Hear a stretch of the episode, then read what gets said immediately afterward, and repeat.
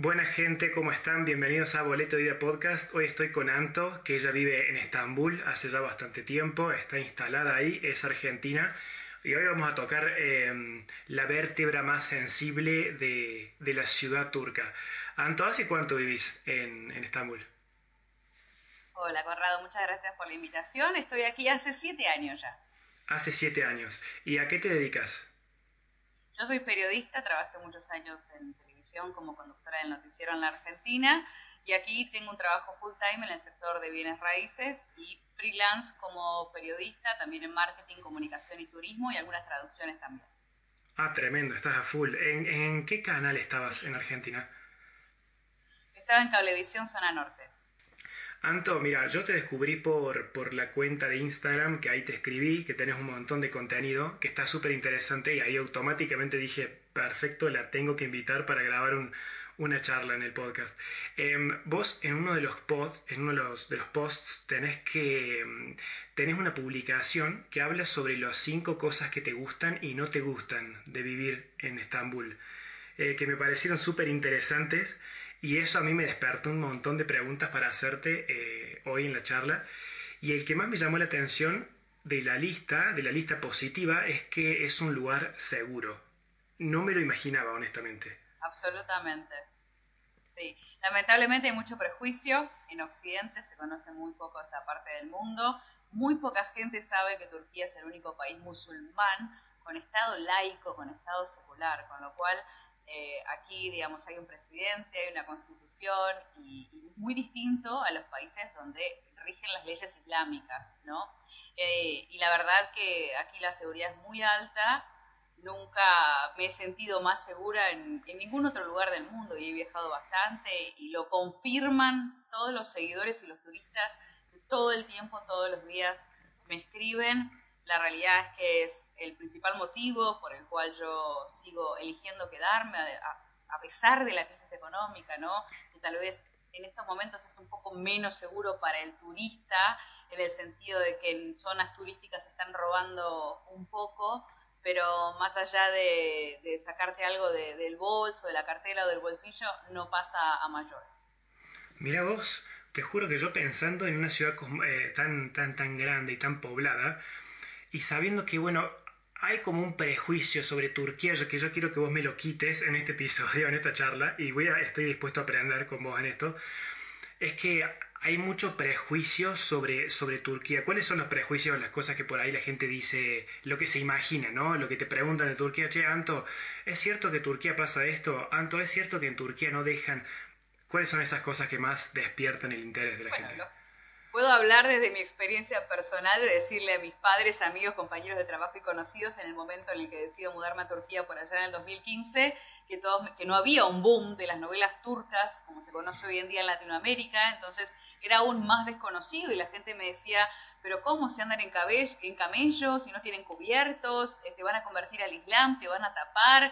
Eh, y la realidad es totalmente distinta, es un país muy europeo, de hecho es el país más eh, occidental de Medio Oriente y el ah, país más oriental de Occidente. Ah, eh, es, un, es, una ciudad que, Estambul en particular, que está en dos continentes, el europeo y el asiático, eh, y la verdad que hay mucho prejuicio porque no se conoce, como te decía antes, que, que, es un país musulmán pero con estado laico secular y que hay libertad de culto, de credo y que las mujeres somos absolutamente libres de hacer lo que queramos, de vestirnos, de trabajar, etcétera sino eh, que además en las películas de Hollywood creo yo que ha sido un factor fundamental en crear esta imagen totalmente errónea que se tiene en Occidente, en, Latinoamérica en particular, que estamos hablando nosotros, eh, bueno, algunos países europeos también, porque con españoles me pasa mucho también, eh, que muestra una imagen que no es. Y tengo una película muy puntual, que es la película Inferno, la tercera de Dan Brown, en la que Tom Hanks viene a Estambul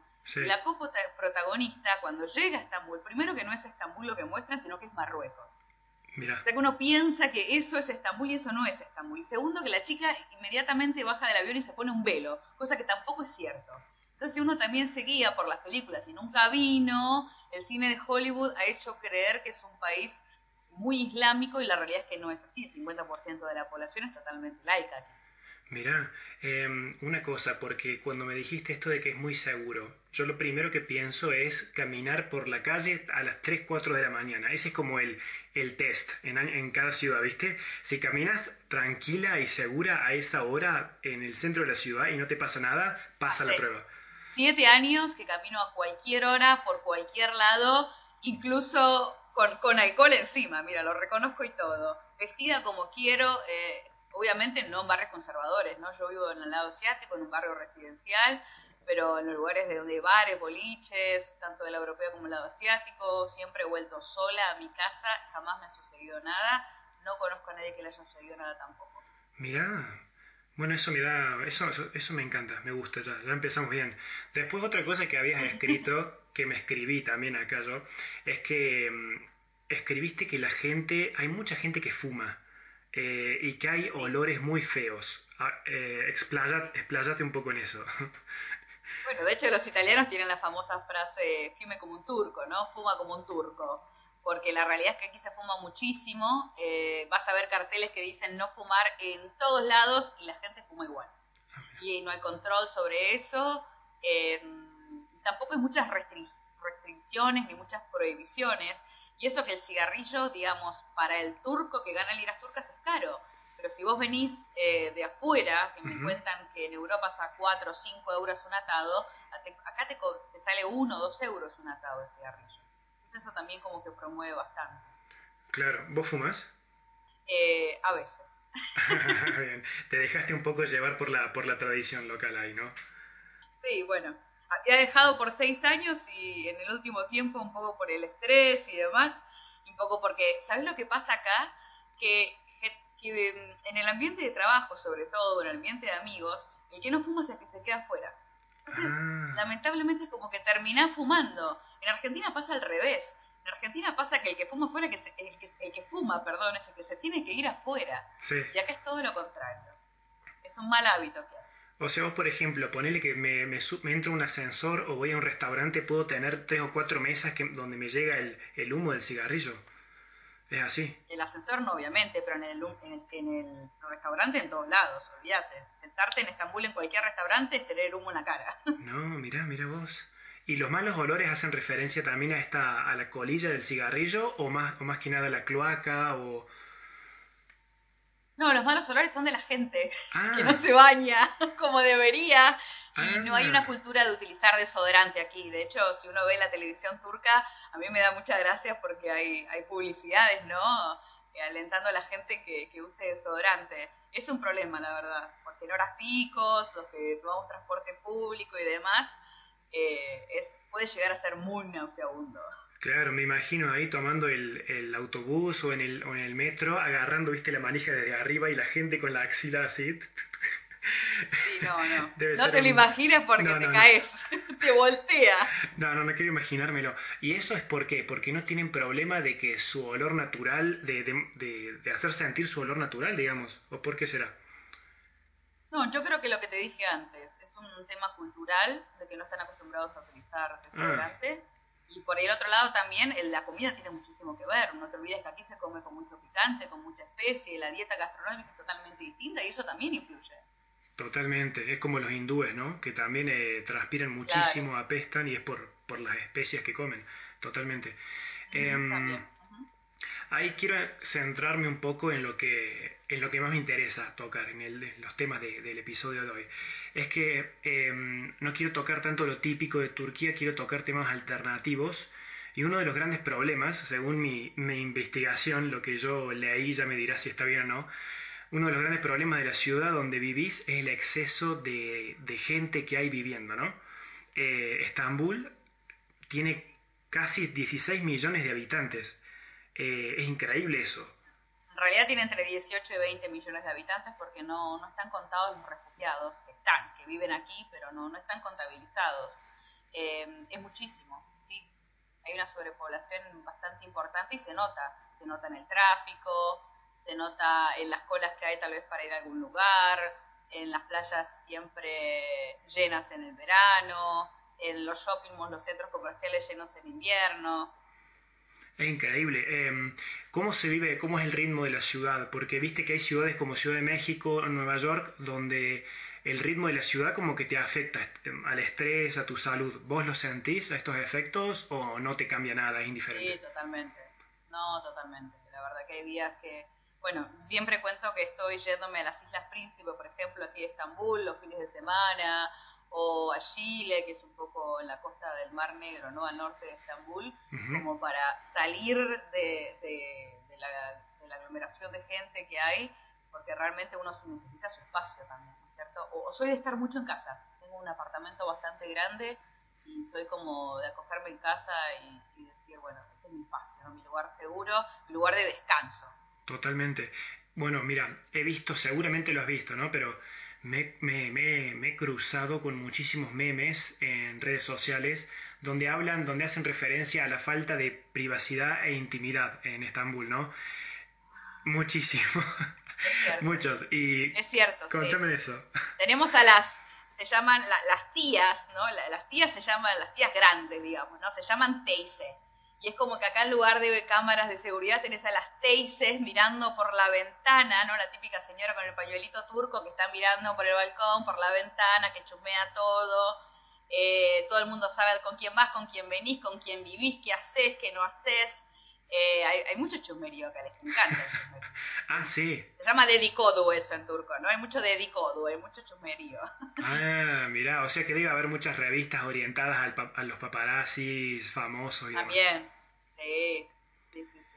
Mira vos, mira vos. Em, son a ver, esta pregunta me acaba de, venir a la cabeza improvisadamente. ¿Son conscientes ellos de la fama que han despertado sus novelas de, de televisión en Sudamérica, por ejemplo, o no? Eh, yo creo que sí, que son conscientes. Son conscientes de que hay un boom muy grande en otros países. No sé si puntualmente en Latinoamérica, pero por ejemplo en Medio Oriente sí. Saben que, muchos actores van a Medio Oriente a recibir premios, que como hay mucho dinero, mucho jeque árabe también, que a veces se fanatiza con los actores y les paga sumas millonarias para que participen de sus cumpleaños, de sus ah, casamientos, cantantes y tal. Sucede bastante eso. Mira vos, em, volviendo un poquito al tema anterior de, esta densidad poblacional excesiva, leía también una nota muy interesante que hablaba de este, de este problema y los expertos afirmaban que Estambul no está preparada para tanta gente porque no es una ciudad sustentable y dicen que si sucede alguna vez algún tipo de catástrofe eh, sería un caos total. ¿Qué opinas? De hecho ya sucedió, en 1999 murieron más de 350.000 personas en, un gran terremoto a las 3 de la mañana mientras dormían, que fue una catástrofe total. Eh, cientos de miles de personas se quedaron sin hogar y costó muchísimo reconstruir la ciudad y se vaticina que va a haber otro gran terremoto a futuro que va a causar un tsunami porque Estambul está rodeado por el mar Mármara y el mar Negro, o sea que es inevitable y que si ello sucede, si no estás cerca de alguna colina para correr, chao. No, ¿no te preocupa eso a vos un poco, digo? Eh, la verdad que no, porque desastres naturales si te tienen que tocar, te tocan. son cosas que no se pueden predecir. ¿Qué hace que la gente se mude a Estambul? Porque hay mucha gente, ¿no? Y se sigue agregando gente, hay más y más y más personas que se mudan ahí. Según vos, ¿cuál es el atractivo? hay varias razones. Eh, los turcos en general se mudan a Estambul porque es la ciudad que tiene más posibilidades laborales, ¿no? Y la mayor cantidad de, posibilidades en todo sentido. No es la capital, la capital es Ankara, está descentralizada porque es la capital administrativa. Estambul es simplemente la ciudad más conocida eh, la más poblada, ¿no? Entonces mucha gente viene por trabajo a Estambul. Después, eh, bueno, para estudiar también, por supuesto. Y después lo que sucede es que hoy en día, con la inflación tan alta que tenemos del 80%, ha venido un boom de extranjeros con su moneda extranjera que al cambio Estambul o Turquía en general les resulta muy económico. Entonces hay muchísima gente que está viviendo realmente una vida de lujo, porque tal vez con ese dinero en su país tendría que alquilar con 3, 4 personas y aquí alquila un tremendo apartamento con vista al mar, se da todos los lujos eh, y también hay mucha gente que viene eh, por trabajo, ¿no? En particular. Ah, ok. expatriado aquí. Eh, a ver, En la época en la que yo me mudé éramos un grupo grande de argentinos, había muchísimos latinos, muchos españoles, pero claro, era una época de atentados, eh, luego tuvimos el, intento de golpe de Estado en el 2016, mucha de esa gente se fue y después se terminaron yendo cuando empezó el tema de la inflación y con la pandemia creo que se terminaron de ir todos, digamos, se fue renovando la camada de extranjeros que, fue llegando a Estambul. En un momento era, llegué a Estambul y me enamoré de la ciudad, eso era lo que te decía cualquier extranjero, me parece la ciudad más linda del mundo, de hecho el mismo Napoleón había dicho que si el mundo fuera un solo estado, sin lugar a dudas la capital sería Estambul. Y es así, porque es una ciudad que tiene absolutamente todo.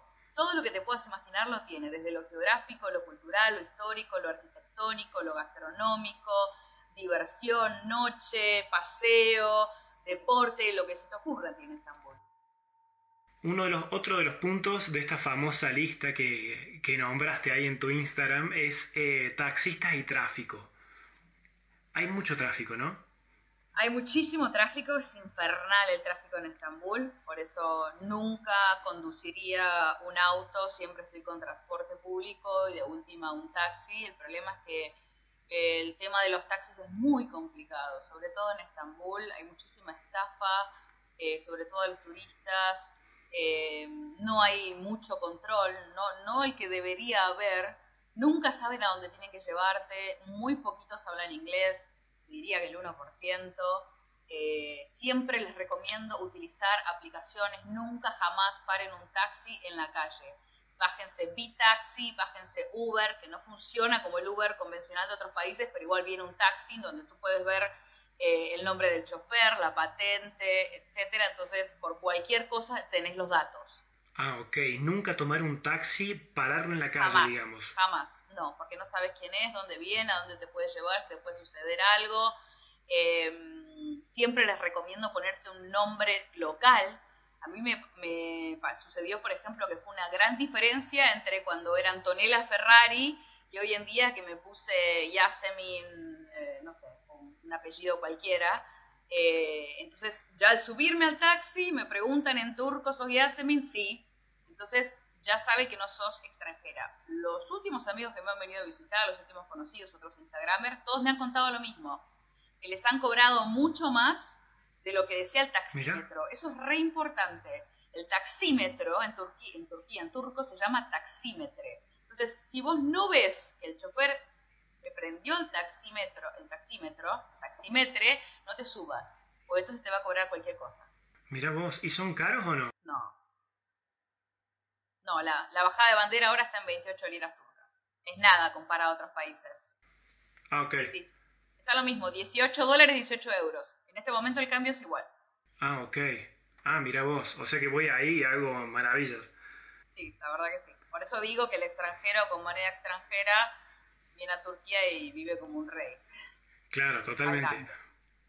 Anto, eh, háblame un poco de la crisis económica en Turquía.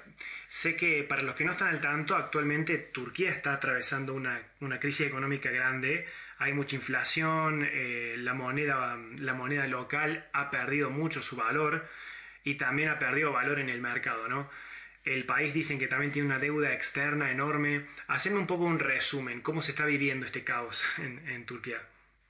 Mira, la verdad que fue muy duro sobre todo para los locales, porque tal vez yo, mm, desde que tengo uso de razón, que he conocido la inflación en Argentina, la hiperinflación, entonces uno como que ya tiene cierto conocimiento y cierta experiencia, pero ellos la verdad que no. Y fue muy rápido, porque tal vez en nuestro país, en Argentina, fue paulatino, ¿no? Subiendo paulatinamente, y aquí fue drásticamente, de un año para el otro. Yo llegué a Turquía cuando un euro eran dos liras turcas y ahora un euro son 18 liras turcas. Mira. Es muchísimo el cambio. Yo antes, para que tengas una idea, yo un fin de semana me podía ir a Milán, a Roma, a París, eh, con 400 liras turcas, iba y venía, eh, ida y vuelta en vuelo directo. Hoy en día está a 6.000, 7.000 liras turcas un vuelo directo. Entonces, ya es imposible para nosotros, los que ganamos en, la moneda local, eh, viajar. Y además, como es una situación insólita también, los salarios no, no se adecúan. Yo tuve mi último aumento en diciembre cuando la inflación era del 35%. Ahora estamos al 80%. Decime cómo hace una persona para seguir manteniéndose con el mismo estándar de vida cuando, cuando no te han ajustado, pues ni siquiera te digo un aumento de sueldo, o sea, ajustar tu salario a la inflación. Del 35% al 80% no se ha tocado. Es cierto que sí que el presidente el mes pasado ha aumentado un poco lo que es el salario mínimo, que en este momento está en 5.500 liras turcas, si no me equivoco, neto, eh, que sigue siendo muy poco, hasta en algo de 300 euros. Ah, 300 euros es el mínimo en Turquía. Mensuales, sí. Mirá, uff. O sea, un sueldo, orientame en una cosa, un sueldo mínimo, ¿quién lo cobra ahí? ¿El vendedor que trabaja en un local comercial en la calle o no? La mayor parte de la gente. La mayor parte de la gente. Uf. Bueno, Por eso digo que la estamos pasando mal, que la moral de la gente está muy baja, que el comportamiento de la gente tal vez es un poco más negativo porque la sociedad turca es muy hospitalaria.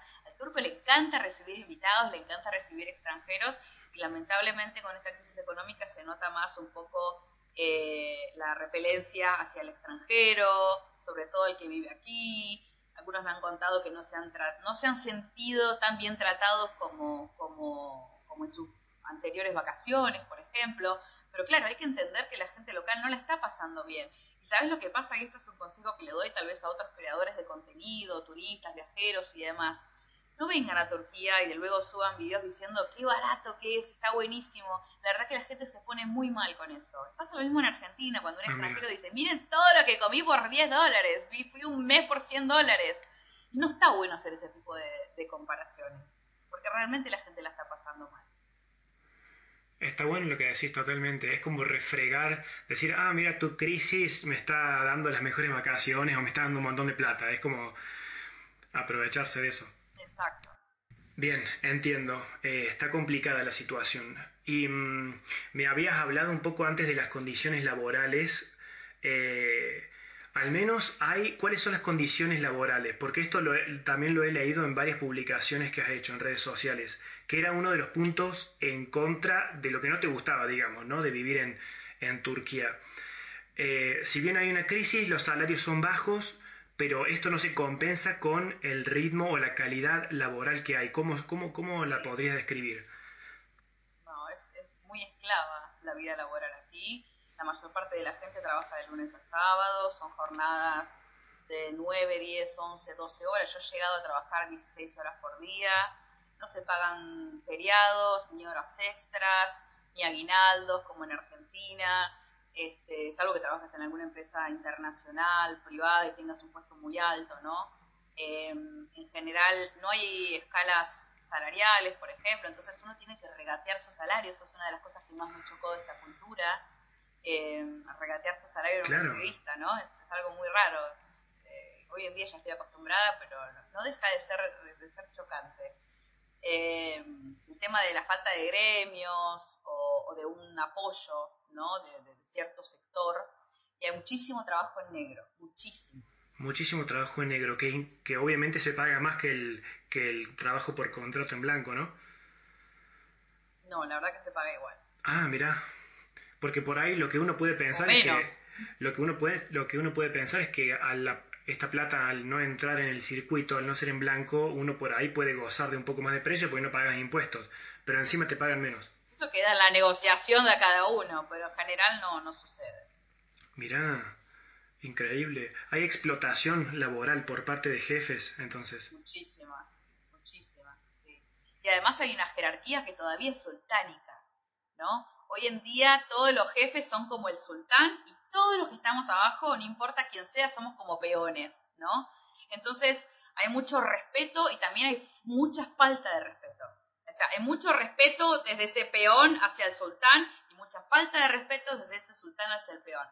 Y mujeres como yo, por ejemplo, que somos muy independientes, con mucho carácter, muy desenvueltas, extrovertidas y sociales, yo he tenido muchísimos problemas con jefes eh, porque justamente, ¿no? Vengo de una sociedad en la que el respeto es mutuo y, y, porque sos mi jefe no sos ni más ni menos que yo, sos simplemente un ser humano, yo te voy a respetar por supuesto en el ámbito laboral como corresponde, pero yo no tolero faltas de respeto, por ejemplo. Y, y, realmente me hace muy mal, me hago mucha mala sangre cuando veo compañeros o compañeras turcas a los que les están faltando el respeto y ellos no dicen absolutamente nada, ¿no? Ok, vos, vos sos argentina, vos venís de otra educación, de otra cultura, donde sobre todo ahora en los últimos 4 o 5 años está el movimiento feminista, donde los derechos de la mujer están al máximo, donde hay un, un poder que se ha recuperado increíblemente. Eh, eso es totalmente opuesto a la cultura turca, ¿no? Porque el rol de la mujer ahí es como mucho más pequeño, la voz de la mujer no tiene tanto peso en Turquía, ¿no? No es tan así. Yo no concuerdo con el feminismo en absoluto porque es una ideología, igual que no concuerdo con el machismo, pero de todas maneras, eh, vos tenés que pensar que en la calle, digamos, el que manda, entre comillas, es el hombre. Es una sociedad más patriarcal, si se le quiere poner un nombre, en la calle. Pero en las casas la sociedad es totalmente matriarcal. La mayor parte de los países islámicos son así. La que manda la mujer es siempre, la que manda en la casa, perdón, es siempre la mujer. sí, sí, lo que yo siento acá tal vez un poco de afinidad con lo que se llaman grupos feministas, que en, Turquía se identifican con el color violeta o púrpura, es que hay muchos femicidios, porque hay un problema social muy grande eh, con el tema de las parejas, ¿no? con el tema del honor, con el tema del rechazo, y asesinan a muchas mujeres por año, cientos de mujeres por año, y siempre se están haciendo marchas por ese tema y hay mucho que mejorar. Si bien hay un botón antipánico para todas las mujeres que vivimos aquí, que cualquiera se puede descargar la aplicación y registrarse, eh, hay mucho para hacer todavía en ese camino.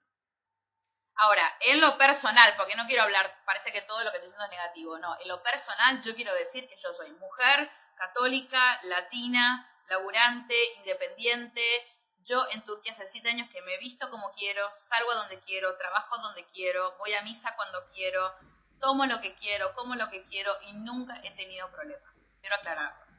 Bien, está bueno saberlo. O sea que hay libertades individuales, las hay. Depende de cada uno cómo imponerlas, digamos. Bien, tengo una pequeña, una última, un ping-pong de preguntas y respuestas bastante rápido como para cerrar. Y es como, la, es como la data turística, la data más dura, ¿no? Que son preguntas que uno por ahí busca en internet, pero lo quiero escuchar de vos. Em, ¿Cuánto tiempo recomendás dedicarle a Estambul si la voy a visitar?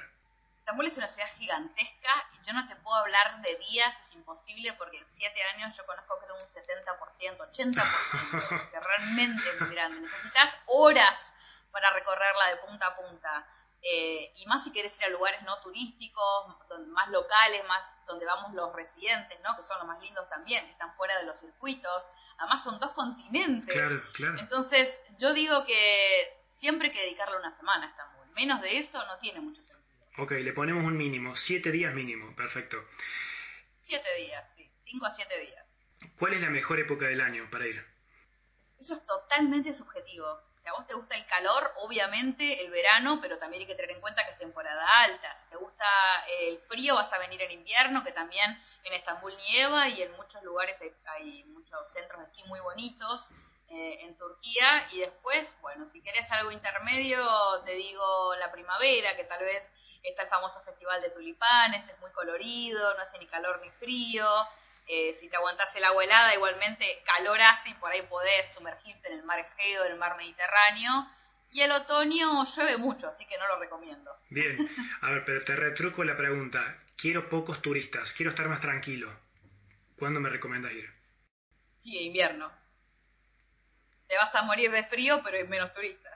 Ok, el invierno es, el invierno de ustedes es, eh, inicia en, en diciembre, ¿no? Es igual que en Europa. Claro pasamos Navidad, Año Nuevo bajo nieve prácticamente. Bien, perfecto. ¿Un plato que no sea el kebab que tengo que probar sí o sí? ¿El kebab a qué le llamas? Porque kebab significa carne asada. El kebab es el que, el que, fue tan difundido en toda Europa que es como si fuera una, una quesadilla que adentro le ponen todas las, las verduras, le ponen la carne y demás. Eso se llama durum, es originario de Turquía, se llama durum, en árabe shawarma, más conocido como shawarma en la Argentina durum kebab, digamos.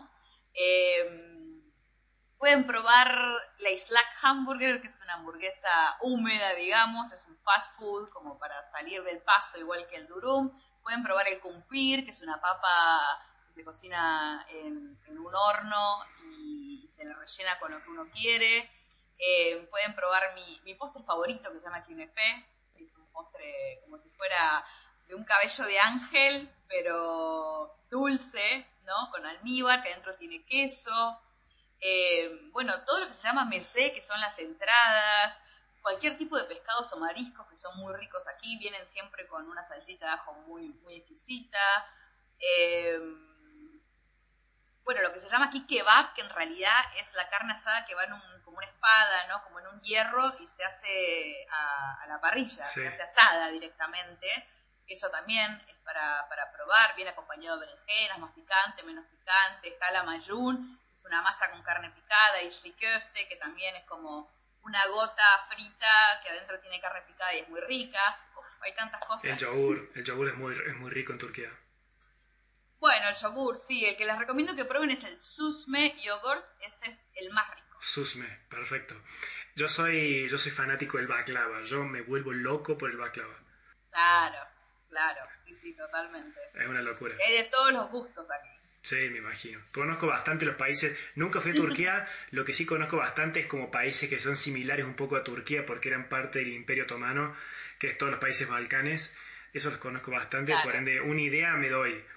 Pero igualmente, Anto, eh, te quiero agradecer un montón por... Tenés que venir. ¿Cuándo venís? tengo que ir. Tengo que ir urgentemente. Y ahora con esto que me estás diciendo que, que está tan económico no voy a refregar la crisis a través de videos, pero sí quiero ir a, aprovechar, quiero aprovechar y quiero conocerla eh, al menos dos o tres. Tengo amigos que viven cerca de, ¿dónde era? De Antalya, viven por Antalya. Sí. Trabajé con turcos que viven por ahí, así que también quiero ir a visitar. Mucho por ver. Quiero ir también al, a, Cap, a Capadocia. Capadocia, sí. Capadocia. También. Es hermoso, un lugar patrimonio de la UNESCO y es un lugar único en el mundo también. Y bueno, tanto para vos como para quienes nos escuchen, si me quieren hacer alguna consulta de turismo o lo que sea de, Turquía, mi cuenta es una argentina en Turquía y bueno, allí podemos seguir hablando. Perfecto, eso estaba por decir, que nombres tu cuenta. Anto, mil gracias de vuelta por toda esta información, me encantó. Gracias, gracias a vos por la invitación, un placer.